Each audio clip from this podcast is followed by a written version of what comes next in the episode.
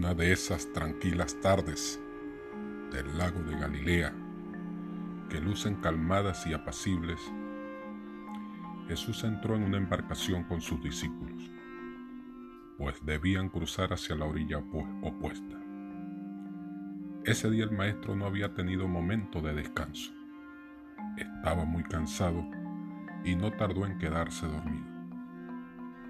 Entonces, sin ninguna advertencia, empezó a soplar un fuerte viento y nunca antes se había visto que el agua con tal furia se convirtiera en olas tan grandes. La pequeña embarcación se sacudía violentamente y los ocupantes de la nave, asustados, luchaban con sus remos contra las olas. Mientras tanto, Jesús dormía tranquilamente.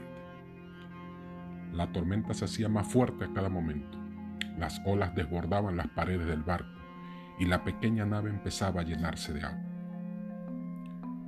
Los discípulos de Jesús no se atemorizaban fácilmente, pues pescadores casi todos habían visto muchísimas tormentas.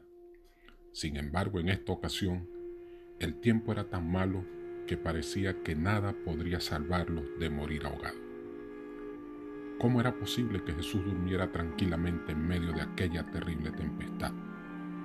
Levántate, despierta, le gritaban, moriremos ahogados. Jesús se levantó y habló a la tormenta.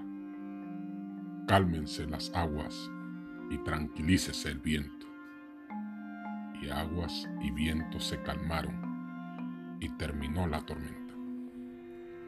Entonces se dirigió a sus discípulos y les dijo, ¿dónde está su fe? Nadie respondió. Ellos habían sentido miedo de la tormenta y ahora empezaban a tener un poco de temor hacia su maestro. Jesús parecía ser un hombre normal y sin embargo el tiempo y las aguas habían obedecido sus órdenes. ¿Quién podrá ser Él en realidad? murmuraban entre sí los doce amigos.